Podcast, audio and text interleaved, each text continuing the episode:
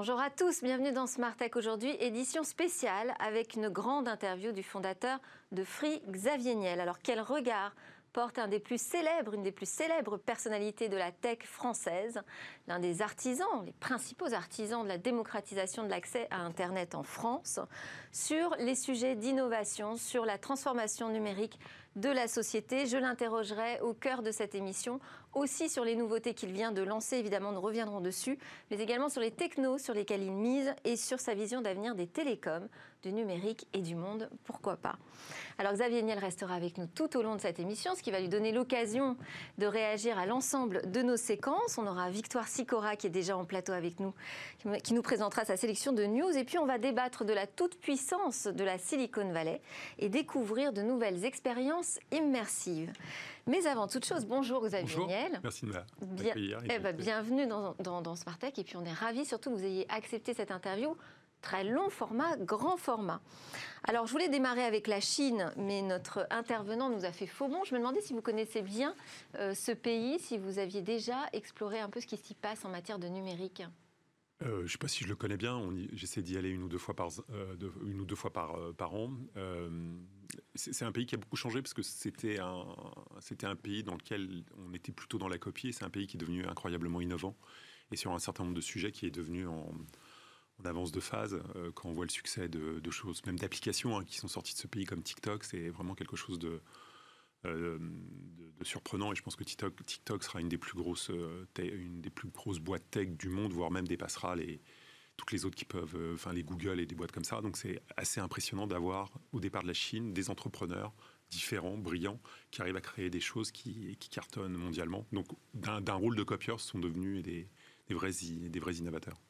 Et les tensions en ce moment, justement, entre la Chine et les États-Unis qui pourraient euh, s'exporter en France, est-ce que ça complique le business euh, avec eux, avec euh, les équipementiers, les fournisseurs de solutions? Alors, il y a toujours le sujet Huawei, qui est un sujet complexe. Pour tout, dans tous les pays où moi j'exploite des opérateurs, à chaque fois localement, on a, on a ou on n'a pas Huawei mm. dans des pays.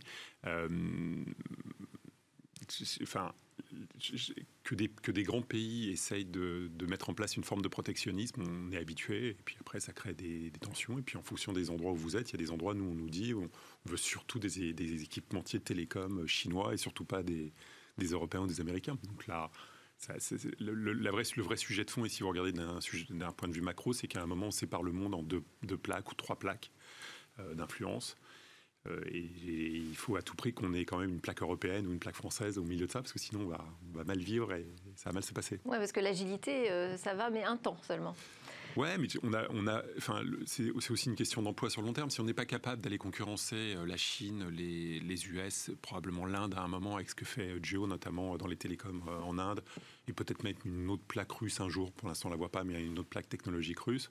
Si nous européens et encore mieux français, on n'est pas capable d'aller concurrencer ces, plaques-là, bah, demain on, aura des emplois avec une faible valeur ajoutée. Donc comment on est capable, nous, de, créer des entreprises qui vont être capables d'exister euh, dans le monde, euh, dans ce monde, euh, dans ce monde-là?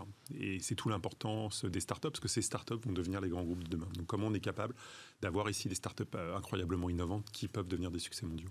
Que vous soutenez d'ailleurs activement. On essaye, mais, mais avec d'autres. Hein, mais le tout, c'est comment on est capable d'en avoir toujours plus pour avoir un taux de, un taux de succès euh, important. Et créer un véritable écosystème solide qui mm. travaille ensemble.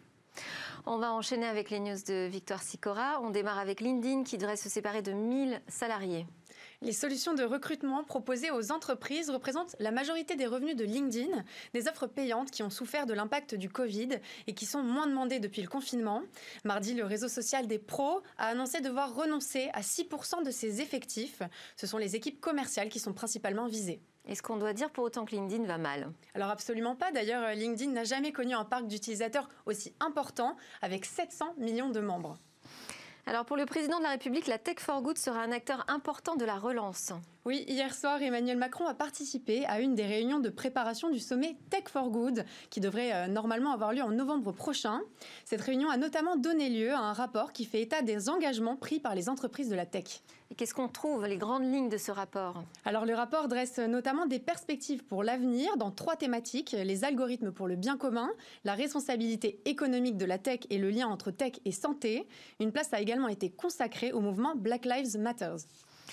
Côté soft, la plateforme de développement GitHub a déposé des codes de logiciels open source dans un coffre-fort dans l'Arctique. Oui, c'est la bibliothèque d'Alexandrie à l'ère du digital que vient de recréer GitHub au fin fond des glaciers norvégiens. La première crypto-monnaie Bitcoin, pardon, le système d'exploitation Linux ou encore Ruby et Python, GitHub a décidé de préserver ces logiciels mythiques afin de laisser une trace aux générations futures. Ce sont 21 teraoctets de données sur 186 bobines de microfilm qui ont été archivées. Et comment ces données seront lisibles La plupart des données sont stockées sous forme de QR code. Un index en cinq langues permettra de récupérer euh, ces données et de les lire. En science, un implant qui fonctionne grâce à un panneau photovoltaïque, c'est possible ça? Alors oui, et c'est le projet de chercheurs coréens qui viennent d'imaginer un système d'implant alimenté par un panneau photovoltaïque qui serait positionné sous la peau et éclairé par des diodes. Ces capteurs solaires pourraient fournir l'énergie nécessaire aux implants électroniques comme les stimulateurs cardiaques ou encore les stimulateurs cérébraux. Et la fonction de ces diodes précisément? Alors ça sert à éviter une nouvelle chirurgie pour remplacer les piles. Côté matos, on a Samsung qui nous fait un teaser sur son Galaxy Z Fold 2. Oui, c'est dans une courte vidéo que Samsung a montré au public son nouveau smartphone pliant qui sera présenté officiellement le 5 août. Le Galaxy Z Fold 2 serait la deuxième itération euh, du Galaxy Fold qui avait déjà rivalisé en termes d'innovation avec un smartphone capable de se transformer en tablette. Et du coup, on en sait plus alors, un liqueur habitué des révélations chez Samsung a dévoilé une photo certes floue, mais qui permet de distinguer les contours et les courbes du nouvel appareil. Il semble assez similaire à son prédécesseur, euh, si ce n'est la présence d'un nouveau bloc photo, plutôt à l'arrière et d'un coloris bronzé. On adore les photos floues hein, dans les fuites. Est-ce qu'il y a une actu qui a retenu votre attention au-delà des annonces free, Xavier Niel, ces euh, derniers jours? euh, Je sais pas euh, on, a, moi, je suis assez surpris parce que euh, on s'est connus il y a une vingtaine d'années. Mhm. je ne sais pas si ça se dit comme ça. Et on, avait des informations extrêmement faibles. Et maintenant, on a, je sais pas, dans la tech, des centaines d'informations. Et ce monde de la tech où c'était des petites boîtes, c'est devenu les plus grosses boîtes du monde. on a un monde qui a incroyablement changé. et je et c'est devenu super dur de se tenir au courant de tout ce qui se passe. C'est-à-dire que tous les jours, on doit avoir, je sais pas, je sais pas combien d'infos vous voyez pour faire votre, pour faire ce que vous faites là. C'est incroyable. Euh, et on est obligé de faire une sélection du coup drastique. Et, on se fait écraser quotidiennement par euh, par la veille. Donc ce, ce, secteur a explosé et c'est une vraie euh, une bonne nouvelle pour ceux comme ça. Mais c'est un sujet. Alors je sais pas ce que j'ai retenu spécifiquement. Bon, moi j'aime, mais que là, dans les, tous ces sujets-là, il y a beaucoup de marketing. Quoi. Ce qui est bien, c'est que je sors un nouveau mobile, mais je vous le dis pas, mais j'ai une photo floue. Euh, j'ai pris 21 Tera de données, je les ai mis au fond de la mer face à un disque dur. on transforme des infos qui marchent, dont, on va parler dans le monde entier, sur un truc qui, qui est quand même de la com, quoi. Ouais, on est resté un peu dans le vaporware. On disait ça dans le temps. Je sais pas si ce mot est pas devenu un peu obsolète, mais euh, Bon, en même temps, Free aime bien jouer là-dessus. Ah non, non, mais je, attendez, je, je, Faire le buzz avant les sorties produits. C'est un spécialiste. Tester quelque chose. Nous vivons en partie. Merci beaucoup Victoire pour euh, cette sélection effectivement resserrée de news. Et puis ça va être l'heure de notre entretien exclusif.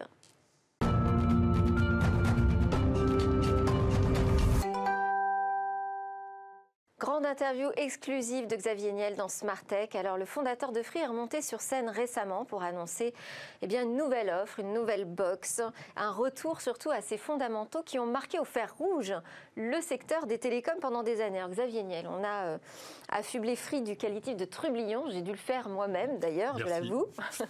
Est-ce que vous vous retrouvez euh, derrière ce terme? Est-ce que vous êtes l'incarnation de Free? Est-ce que vous êtes un trublion? Euh, Je, je, je l'espère. toujours, c'est de se dire comment on est capable d'inventer des choses qui soient des choses différentes, essayer de penser, euh, non pas de faire son métier classiquement, essayer de penser de quoi sera fait demain, euh, comment on va fonctionner chez soi, comment on va utiliser l'Internet, comment on va accéder à l'Internet. Et c'est ça notre... Euh, c'est comme ça qu'on essaie de penser des choses différentes. Alors parfois on se trompe, parfois on réussit mieux que mieux, et puis on avance comme ça extérieurement, ça paraît peut-être pas modeste, mais intérieurement, c'est très très modeste. C'est-à-dire qu'en se remettant toujours le, le, en question ou en cause tout ce qu'on a fait ou tout ce qu'on a pu faire et de se dire comment ça se passera demain, qu'est-ce qui se passera demain. Est-ce que vous pensez que vous allez avoir des réactions là, des concurrents à la suite de votre annonce, la dernière annonce? Vous êtes sur un marché plus mature, donc vous avez des réactions euh, plus faibles parce que les parts de marché bougent moins. Euh, donc ça donne plutôt envie à certains de nos concurrents de moins innover ce qui est plus simple. Les gens nous disent, mais c'est incroyablement plus dur aujourd'hui. Non, c'est presque plus simple parce que le marché est moins compétitif. Moi, je me souviens très très bien de l'époque Neuf Télécom où c'était très très dur parce qu'on avait en face de nous un, concurrent, la personne de Jacques Vera et de ses équipes qui était super. Bien, Donc c'était dur. Puis aujourd'hui, c'est peut-être un peu moins. Il y a des postures quand même qui doivent changer dans le secteur des télécoms. Il y a des choses là encore à bouger, selon vous? Vous avez, un, vous avez des, endroits où, des, tiers ont gagné typiquement sur le, smartphone. C'est pas les opérateurs. Nous, on fait que revendre et qu'amener le qu'amener cette, ce, ce, super produit. Et on a perdu la main là-dessus, parce que les, les opérateurs, nous, n'étions pas opérateurs mobiles à ce moment-là. Donc, euh, on va essayer de s'extraire, mais on va supposer qu'on n'aurait pas fait beaucoup mieux. On donnait la main aux vendeurs de terminaux. Et aujourd'hui, les choses dont vous parlez, c'est des applicatifs sur des terminaux. Euh, en gros, dans le temps, vous étiez abonné chez un opérateur et maintenant mobile, et aujourd'hui, vous avez tel smartphone. le monde a un peu changé. Donc, on a redonné beaucoup de valeur aux, vendeurs de terminaux. Et donc, comment on est capable de ne pas avoir ou de ne pas vivre la même chose sur le, euh, sur le fixe, sur la DSL, la fibre optique voilà, donc c'est ça notre travail. Et donc la box, contrairement à ce que je peux entendre parfois, est importante. Et donc il faut qu'on travaille là-dessus et qu'on soit capable d'amener des choses que les autres n'arrivent pas à amener. Est-ce qu'on parle, quand euh, vous montez sur scène, on parle de vos keynotes, est-ce que euh, Apple, c'est un modèle de société pour vous? Dans sa façon de penser les produits, de penser l'offre? Nous, ce qu'on essaie de faire, c'est des offres accessibles à tout le monde. Euh, Apple a a tendance à faire un produit un peu de luxe qui touche quelques. Alors, on est dans, dans un pays plutôt riche, donc il y a une part euh, non neutre de la population. Mais après, si on va dans le, si vous allez en Afrique ou dans certains pays asiatiques, vous n'avez pas d'iPhone. Nous, notre volonté, c'est d'essayer de se dire, OK, on va, on va toucher la, totalité de la, de la, population, la totalité des Français, donc d'avoir des offres euh, accessibles. Donc j'adore chez euh, Apple, bien évidemment, tout ce qui est le sujet innovation. Puis je trouve que les prix sont des prix élevés, mais tant mieux pour eux. Hein. Je ne vais pas contester le fait qu'ils aient la possibilité de les vendre à ce prix-là. Mais c'est pas le même positionnement, quoi. On essaie de faire des produits toujours extrêmement haut de gamme. Euh, je, vous, je, vous, invite toujours à, regarder hein, nos, nos, nos, box avec les box de nos compétiteurs. Oui, puis là, en euh, plus, les, vous, vous insistez sur le fait qu'on le fait maison. Toujours, les produits. alors ça, on est très différent. Ça, c'est vraiment quelque chose. Je crois, je ne connais pas d'équipementier dans le monde, euh, pardon, d'opérateurs dans le monde qui fassent la même chose. Encore une fois, je vois qu'en Inde, euh, Gio est en train de tendre vers cela, c'est-à-dire qu'ils disent, bah, notre réseau 5G, on va nous développer nos, nos équipements et, bravo, parce que franchement, c'est, je pense qu'il faut faire dans un certain nombre de cas. Mais c'est, on a un modèle différent d'entreprise dans lequel on crée nous-mêmes nos produits. Mais on est super confortable avec ça et on adore. Enfin, je veux dire, on, garde, on, garde la maîtrise totale euh, de, ce que l'on vend et on trouve que c'est fantastique. Donc, c'est en ça que je pensais, ouais, le, rapprochement avec Apple, justement. Non, non, je suis d'accord. Mais sur ce point-là, euh, après, on essaie de faire des produits incroyablement euh, grand public, c'est-à-dire toujours d'avoir des, des box très haut de gamme avec un prix accessible. Sur euh, justement l'innovation, alors c'est un point très important euh, chez Free. Euh, pour autant, il y a eu des déceptions là sur la box parce que c'est pas le tout dernier Wi-Fi, la génération mmh. Wi-Fi 6 qui a été choisi. Alors bon, vous avez déjà répondu à cette question parce que vous pensez qu'il n'y a pas un gap finalement suffisamment important. Il y, a un gap sur une génération qui est juste un petit peu après, qui s'appelle le Wi-Fi 6E, et là on nous appelle. Et vous préférez attendre ce Wi-Fi 6E. Bah, vous avez un Wi-Fi aujourd'hui sur toutes les sur tous les équipements qui font ce, ce, Wi-Fi 6, bah, vous avez un un petit bouton pour le déconnecter. C'est bizarre, pourquoi on a ce petit bouton pour le déconnecter? Bah Parce que dans un nombre de cas significatifs, voire majoritaires, bah on a un moins bon Wi-Fi avec cette nouvelle technologie Wi-Fi qu'avec celle d'avant. Nous, notre sujet, c'est de faire euh, que tous les Français aient un Wi-Fi qui marche mieux. Donc on a inventé d'autres choses. Donc on n'est pas obligé de suivre la course à l'innovation en bah, permanence. Il y a parfois des technos qui si une raison marketing, parce que regardez, vous me parlez, vous m'en parlez, donc visiblement pour des raisons marketing, on aurait dû. Mais au bout, c'est pas notre volonté, c'est d'essayer de se dire, on fait le test et ça marche moins bien. Bon, on va pas déployer quelque chose qui marche moins bien. Alors la fonctionnalité de la Ligue 1 aussi, ça a été euh, une des grandes annonces. On va pouvoir suivre toutes les grandes actions du foot, euh, tous les buts. Est-ce que ça c'est votre métier? Est-ce que ça rentre dans le cœur de métier d'un opérateur aujourd'hui? De, se positionner sur l'offre de contenu. Non. C'est pas un choix que vous aviez fait jusqu'ici de, fusionner euh, les tuyaux et les contenus? Bah, et, on n'a pas l'intention de le faire à l'avenir. Hein. Ce qui se passe, et nous, notre métier, c'est un métier de distributeur. C'est-à-dire que il y a de la valeur pour les gens qui font du contenu. Euh, je, peux faire du contenu dans une autre vie par ailleurs dans d'autres entreprises. Mais chez Free, l'idée, c'est de se dire, il faut donner accès à tous les contenus. Et c'est ça notre métier, de donner accès à tous les contenus. Et puis, il y a des moments, vous avez euh, sur le secteur d'autres opérateurs qui ont des stratégies de contenu et qui cherchent des exclusivités et qui vont empêcher que nos abonnés aient accès à tous les contenus. Et donc, dans ces cas-là, on peut se retrouver dans des situations. Ça, ça vous gêne. Ouais bah, enfin, c'est leur stratégie commerciale. Moi, je ne peux pas leur reprocher. Mais donc, à partir de ce moment-là, notre idée, c'est de trouver des solutions pour réussir à contrecarrer cela. Donc, on voit des droits qui sont des droits modernes à vendre sur ce football, c'est-à-dire se dire que des gens ont envie de regarder la totalité des matchs, mais qu'une très grande majorité des Français ont envie de consommer d'une manière moderne le football. Et cette consommation de manière moderne, eh bien, ce sont ses droits. Et c'est un peu une forme de Netflix. Je mange quand je veux, ce que je veux, en, direct ou pas en direct. Euh, le foot sous le format que je veux, en regardant juste ce que je souhaite et pas tout le match. Et donc on pense qu'il y a un vrai sens et une vraie valeur à aller, euh, à aller faire un produit différent euh, et puis d'éviter potentiellement que certains aient un monopole sur euh, des droits et que nos abonnés, parce que notre métier c'est de leur donner justement accès. Là vous faites encore le, trublion finalement. C'est vrai ah, Oui. Mais, non, mais c'est d'essayer de se dire on a besoin qu'ils aient accès à tout. Et comme certains génèrent des, exclusivités, eh bien il faut les éviter. Alors, je tourne autour hein, du métier d'opérateur. Quand on regarde les GAFAM, ils sont devenus tentaculaires, mmh. ils attaquent tous les marchés, en tout cas même les marchés critiques. On les voit vraiment se positionner de manière forte sur la santé, par exemple les télécoms, ça bouge ou ça bouge pas Quel va être l'avenir des télécoms demain Si on reste juste sur la, la fourniture de, tuyaux, de réseaux, est-ce que c'est suffisant On a quand même une grande chance, c'est que sans nous, les GAFAM n'existent pas. Donc on est la seule brique nécessaire des GAFAM, c'est les opérateurs télécoms. Donc ça, c'est quand même une très très bonne nouvelle. Ça vous donne un moyen de pression sur eux? Donne un, rapport de force équilibré quand même. Je sais pas, parce qu'on on a des tuyaux dans lesquels passe. Euh, maintenant, je vous prends le contre-coup, c'est qu'ils mettent ce qu'ils eh veulent sur nos tuyaux et on ne regarde pas ce qu'ils font. Donc, on a un petit contre-coup. Mais, mais donc, on est absolument nécessaire à leur activité. Euh, et on est le lien entre les GAFAM et les, les, Français euh, quand on est opérateur en France. Donc ça, c'est une chance.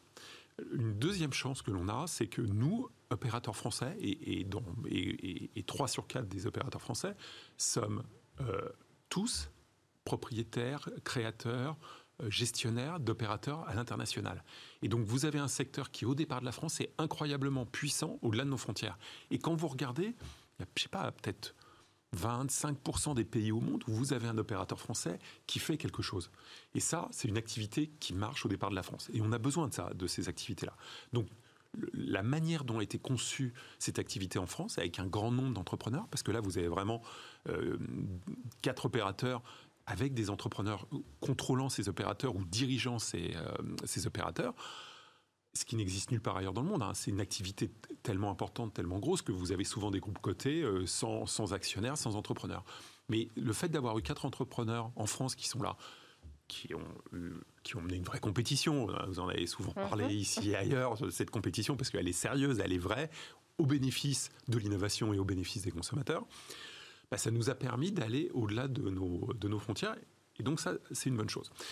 Ensuite, plus on est capable d'être puissant sur de multiples pays, bah, plus notre rapport avec les GAFAM s'améliore. C'est-à-dire quand vous avez un pays qui représente 2% de leur chiffre d'affaires, la discussion n'est pas la même que quand vous avez 10 pays ou 15 pays ou 20 pays qui représentent 10-15% de leur chiffre d'affaires. Donc ça vous permet d'exister sans être présent de manière significative pour aucun d'entre nous euh, aux États-Unis, où ça serait possible, en Chine, où un opérateur français, ça va pas être tout de suite, ou en Inde, on n'est pas vraiment là non plus. Alors justement, vous parlez euh, des, quatre opérateurs. Alors avec l'offre POP, vous cassez encore euh, vraiment surtout les prix du mobile finalement, plus que les prix du fixe, hein, avec une offre euh, assez euh, spectaculaire, euh, totalement illimitée, c'est quoi? C'est la 10 euros pour, pour 9,99 9,99 par pas mois, ce centime qui est important. C'est une offre entièrement illimitée en termes de data. C'est la seule offre data illimitée en France. Alors pour autant, on nous dit déjà que les prix en France sur le mobile sont très très bas, les plus bas du monde, euh, et qu'on va pas tenir comme ça longtemps. Alors c'est une volonté de revenir à trois opérateurs, vous voulez éliminer des concurrents non, au non, Non, moi je, constate une chose, c'est qu'on dit que les opérateurs, ça va très très mal, tout ça. on a trois concurrents, regardez nos cours de bourse à tous. Franchement, je, va pas si mal que ça, quoi. Je pense que vous avez quatre acteurs qui vivent leur vie, qui vont plutôt bien. De temps en temps, il y en a un qui va un peu moins bien après, certains, dans une raison, je sais pas quoi, de peut-être parce qu'ils ont des choses à demander à, l'État ou je ne sais pas qui, tentent de nous faire croire que ça va mal, mais une semaine après, ils vous publient leurs résultats qui sont très bons.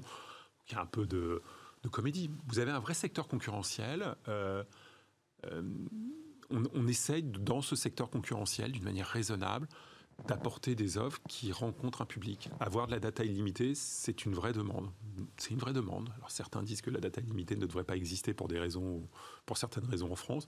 On pense l'inverse parce qu'on a tous envie de ne pas euh, euh, parler à un adolescent. Il n'a pas envie à la fin du mois de se dire mince mon forfait euh, à 100 gigas, bah, je viens de toucher le truc et pendant une semaine, j'ai plus mes réseaux sociaux et j'ai pu, je peux plus regarder Netflix ou je ne, je ne peux plus faire ce que j'ai envie de faire. Donc c'est une vraie demande et c'est un vrai besoin. Mais le, la vraie, le vrai élément de réponse, c'est quoi? C'est bah, on lance cette offre. Euh, euh, on est une semaine après ces, ces premiers envois et aujourd'hui on, a fait plus de 50 000 abonnés dessus. Donc si vous voulez, vous avez un truc qui marche et, et qui représente un besoin. Donc on, on fournit un besoin.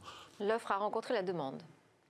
Ouais, Maintenant, c'est l'été, donc c'est des périodes particulières. Et on voulait lancer là parce qu'on, parce qu'après, on, on, avait été bloqué dans notre lancement par le confinement.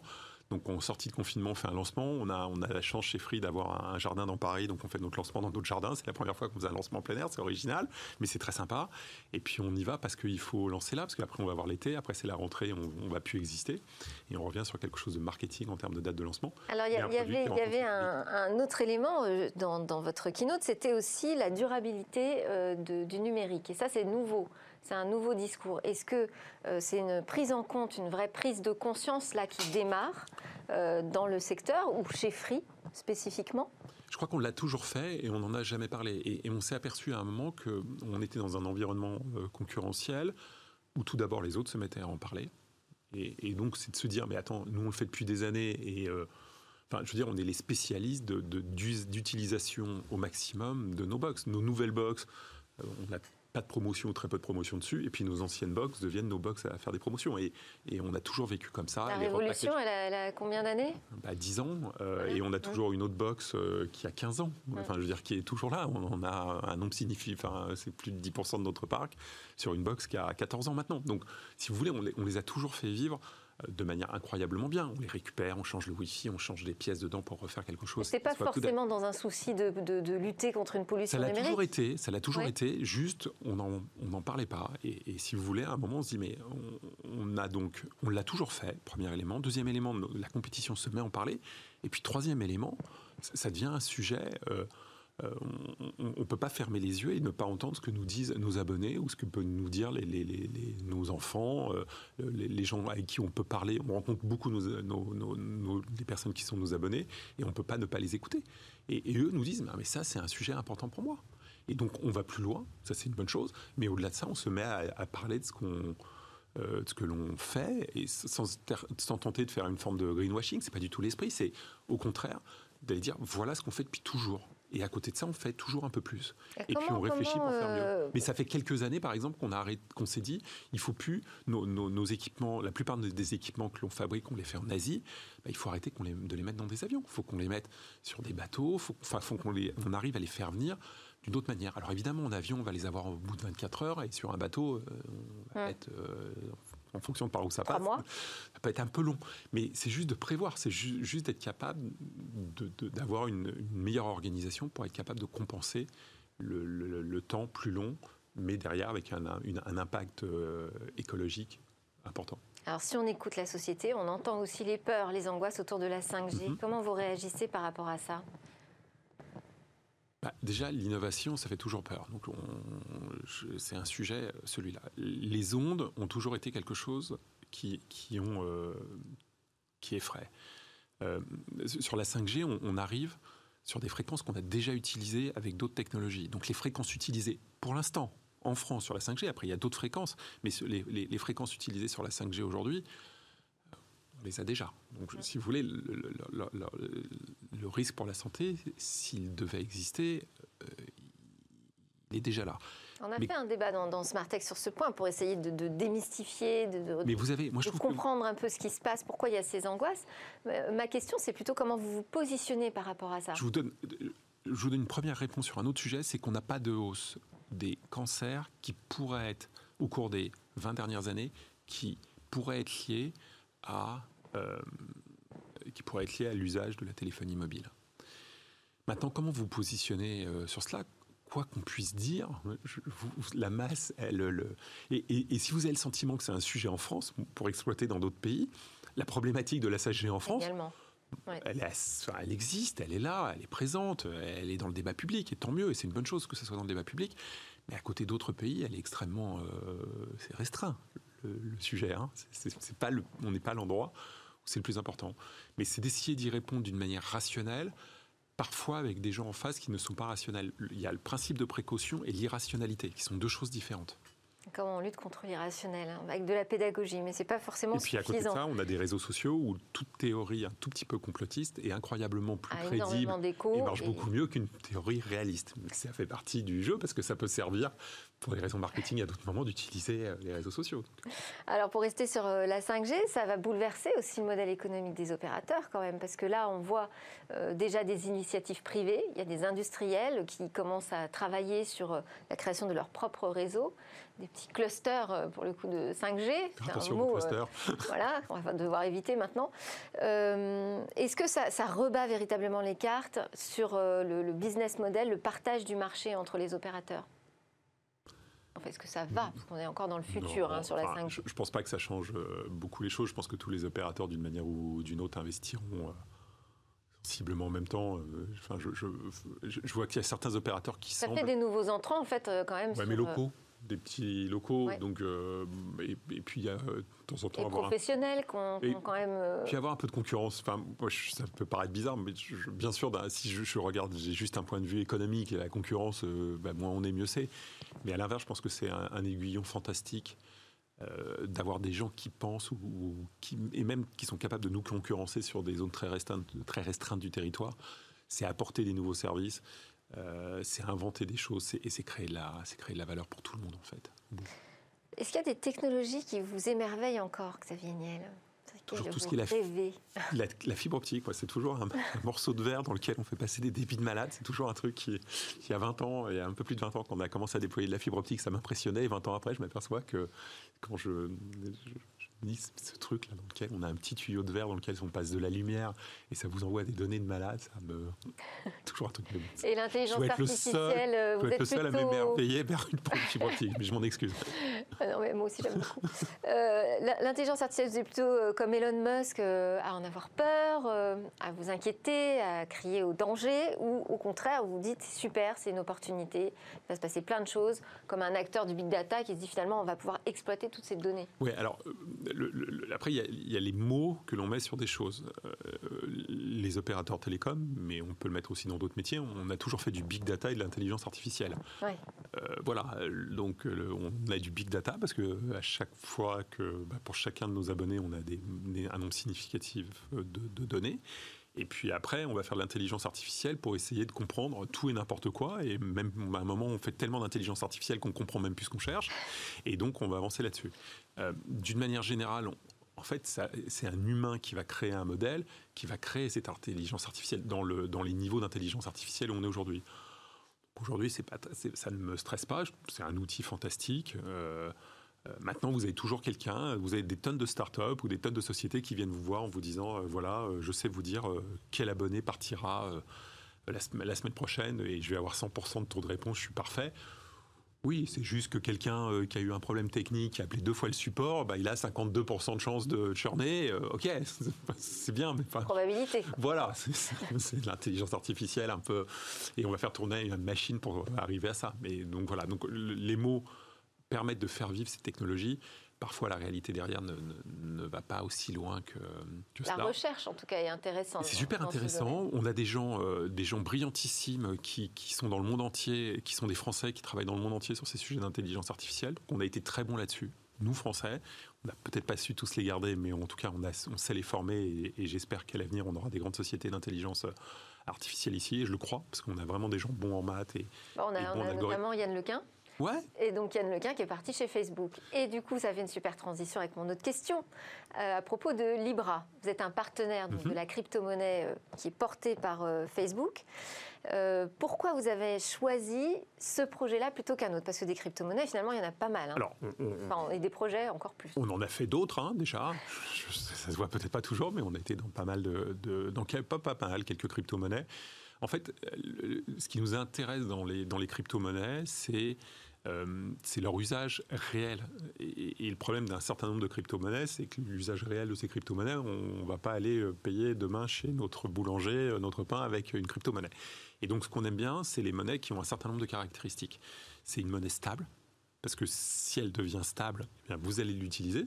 Que vous allez, enfin, si vous, vous payez votre boulanger en bitcoin, votre baguette elle peut faire plus 50%, moins de 50%. Ça va être assez horrible le prix de votre baguette. Ça, peut être moins cher que prévu, mais ça peut être beaucoup plus cher que prévu. Donc on, a besoin de ce référentiel. Euh, et, ce référentiel, c'est qu'il soit basé sur une monnaie qu'on connaît déjà. Ça, c'était le, premier élément. Et le Libra est une stablecoin, c'est une, une, monnaie qui est stable, euh, donc on peut réellement l'utiliser. Euh, qui repose sur, un, univers extrêmement large, parce que les partenaires de Libra sont euh, euh, très très larges, qui, a été inventé par un garçon brillantissime, d'origine française, David Marcus, qui est brillant, il est brillant, et regardez son parcours, ce qu'il a fait avant, ce qu'il fait aujourd'hui et ce qu'il fera demain, c'est un génie. Et donc, on a ça, et puis on a un, certain nombre d'autres caractéristiques sur le Libra qui nous plaisent et puis on a envie de l'accompagner.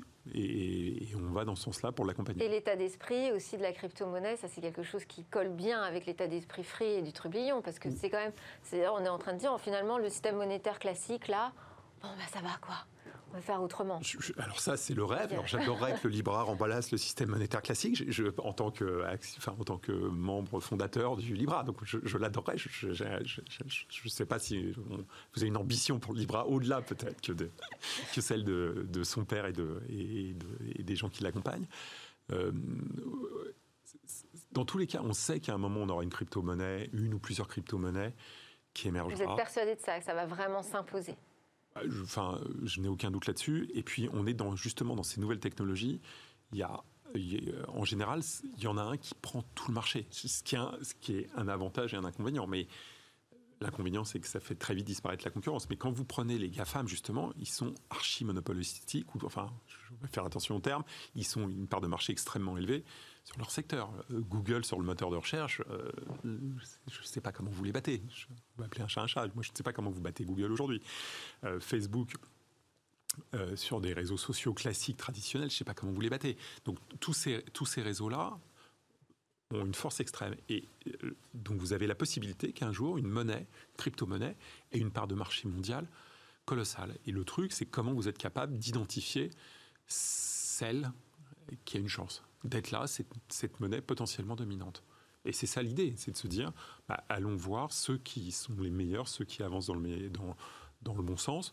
Euh, Facebook a été incroyablement intelligent, parce qu'on parle du Libra de Facebook, mais en fait, le Libra appartient à ces 20, je ne sais plus combien, je ne sais plus le nombre de, de, membres qui sont là, et Facebook n'a pas plus de droits que les autres. comme Facebook, comme la personne qui l'a inventé est issue de Facebook, on, le colle à Facebook, mais vous avez une monnaie. Et vous participez à l'aventure technologique parce qu'il y a des vrais défis technologiques à relever. Ah non, tout à fait. Oui, non, non, il y a des gens qui travaillent là-dessus. Euh, c'est une, euh, c'est une fondation qui est basée en, Europe et, et, tout avance de là-bas avec des gens qui avancent. Et ça avance bien ça avance bien. Après, vous avez des sujets de régulateurs, euh, mais bon, Enfin, que les que les pays Il y a des sujets technologiques encore avant les sujets de régulation. Ils sont l'équipe de base, l'équipe qui s'en occupe aujourd'hui, c'est vraiment des, des tueurs. Quoi. ouais, c'est vraiment des, gens très très bons. Donc si vous les sujets techniques sont là, les sujets euh, euh, réglementaires sont compliqués. Ce que je vois, et ce qui est presque rassurant, c'est que la peur irrationnelle de l'IBRAC, quand même, qui ne devrait pas faire peur, en toute franchise, euh, laisse penser que quand même, ça doit être un cheval pas si mauvais que ça, quoi. Donc ça doit pas être si, pas si nul que ça. Très bien, merci beaucoup Xavier Niel. Alors juste après la pause, on va justement poser notre regard sur la Silicon Valley.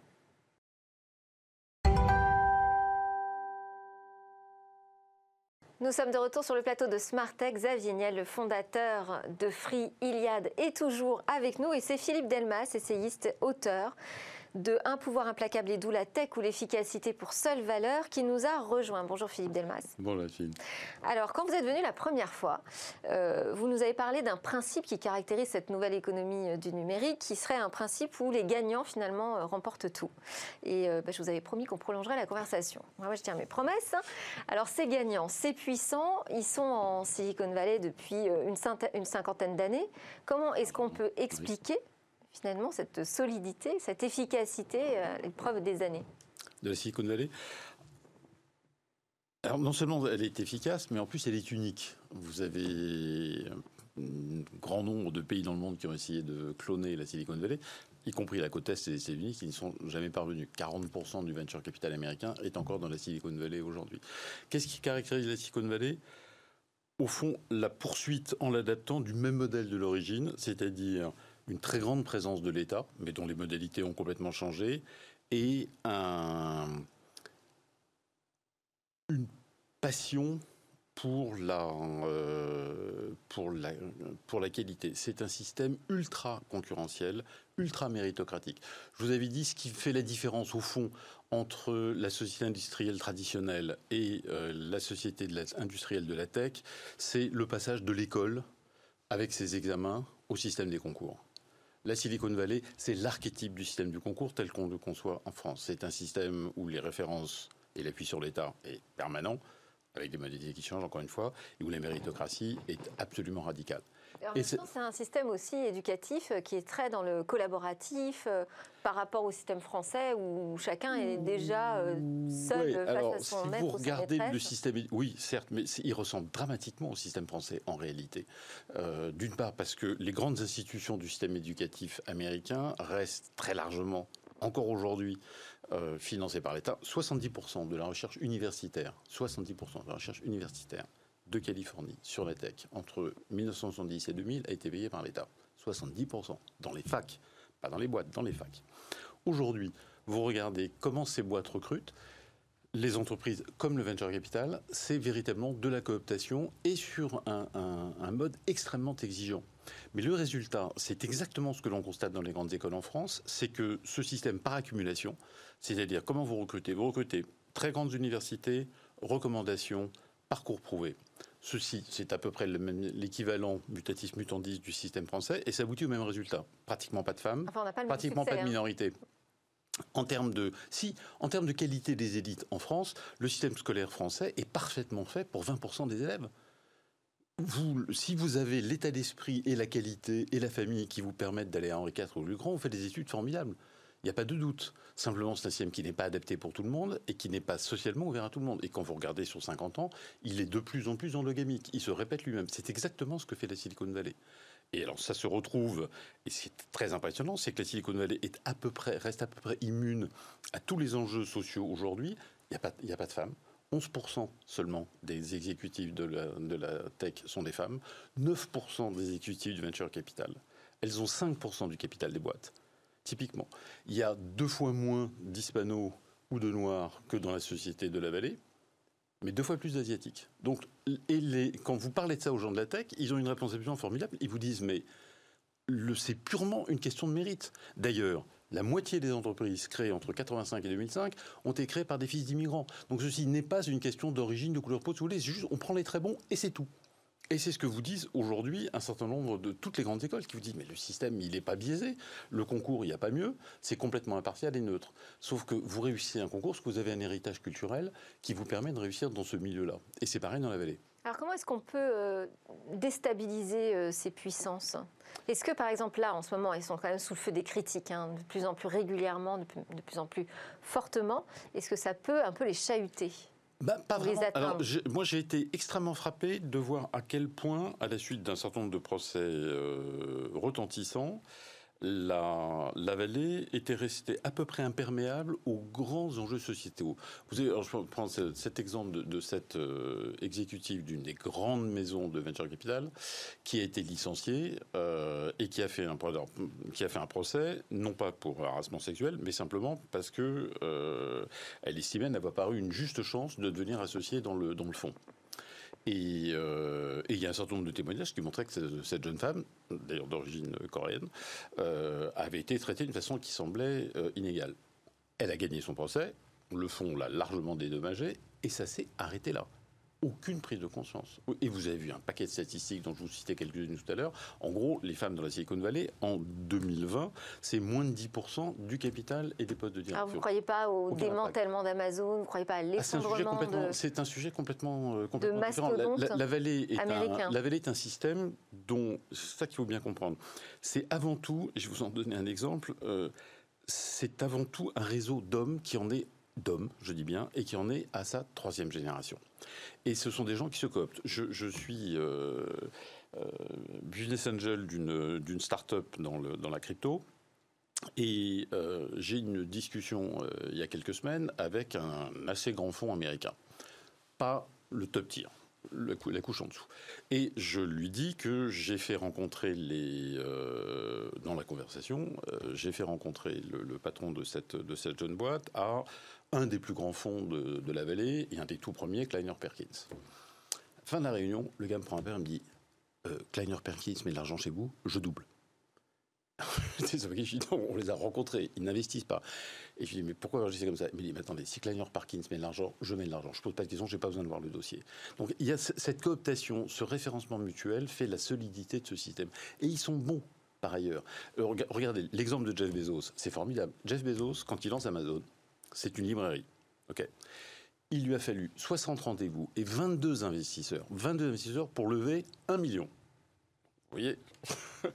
Il est allé dans la vallée, il a trouvé un mec de la vallée qui a mis en une heure 5 millions. Et ça a changé. Non pas parce qu'il a mis 5 millions, mais parce qu'il était qui il était. C'était un des grands investisseurs de la vallée et ça a suffi. Ce système, c'est ce qui fait l'extraordinaire solidité de ce système. Alors moi, je voulais faire réagir Xavier Niel aussi sur ce sujet parce que vous avez parlé du modèle éducatif Xavier Niel, vous êtes porteur d'un projet euh, incroyable qui est l'école 42, où vous chahutez complètement l'éducation. Euh, bah voilà, et des nouvelles élites dans la tech. Euh, l'école 42, vous l'avez exportée aussi en Silicon Valley. Qu'est-ce que ça donne on est dans une vingtaine de pays. C'est l'endroit où c'est le plus dur. La Silicon Valley, c'est l'école la plus complexe. Mais et pourquoi, justement? Pour plein de raisons. C'est que déjà, c'est peut-être une erreur de se mettre dans la Silicon Valley parce que vous êtes un endroit privilégié. Nous, on va plutôt essayer de, faire émerger des jeunes d'origine sociale différente. on, a plein de, plein de raisons. Mais je, rebondis sur ce que vous disiez.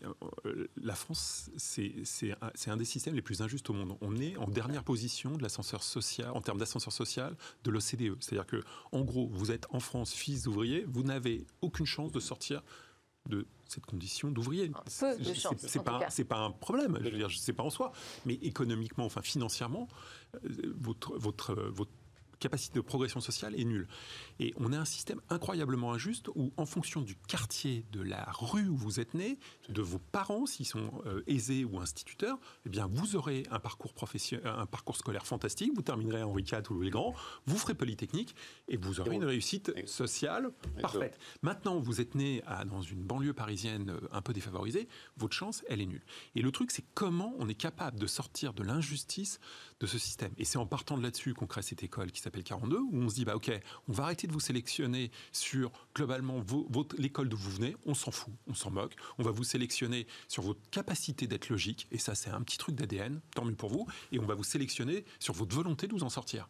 Et ça crée 42. Et 42 est un modèle qui cartonne, on est dans une vingtaine de pays, et, on, se retrouve à un problème aussi après de, euh, de sexe, de genre, parce que c'est pas, on n'a pas de femme, et donc on met une femme, on crée, il y a une femme qui vient s'en occuper, voilà, Sophie qui vient s'en occuper, et puis bah, on monte le pourcentage de femmes, parce que quand c'est dirigé par une femme, ça cartonne. Et puis après, on revoit le, même sujet que, que, vous évoquez en termes de start-up. Si on veut avoir des start-up avec des femmes, bah, il faut avoir des lieux dirigés euh, par des gens à parité. Il faut qu'on ait autant d'hommes et de femmes pour diriger ça. Et pareil, de la même manière qu'on va créer Station F, bah, Station F, on le co-crée avec, euh, avec Roxane et, Station F. Roxane Barza. Barza cartonne, mais, mais, avec cette parité. On a, dans les programmes que l'on gère, on a 40%. Qui vient de la Silicon Valley d'ailleurs. Qui, qui, est né à Palo Alto, donc elle est vraiment là-bas, mais qui est venu à Paris, comme quoi ça peut marcher. Et vous avez un truc qui, qui marche parce que, bah, naturellement, comme l'équipe elle est à parité, bah, on a, je crois, 40% euh, des startups qui sont dans nos programmes euh, ont été créées par des femmes ou co-créées par des femmes. Et le truc marche. Sur, l'importance de la Silicon Valley, je trouve que le monde change. Il y a 20 ans, euh, toutes les grandes startups, on a l'exception d'Amazon, mais toutes les grandes startups étaient créées à 500 mètres de Stanford. Et puis ça a été un kilomètre, puis ça a été deux kilomètres, puis on a vu Los Angeles qui a commencé à monter grâce à Snapchat. Et puis on commence à voir la Chine avec euh, TikTok. Et, le truc s'augmente. Et alors moi, ça me donne de l'espoir, ce genre de choses. Peut-être que même si on n'est pas allé à Stanford, on peut créer une grande startup mondiale. Donc c'est une source d'espoir. Merci beaucoup Philippe Delma. Je rappelle que vous êtes auteur de Un pouvoir implacable et doux, édité aux éditions Fayard. On va passer aux expériences immersives.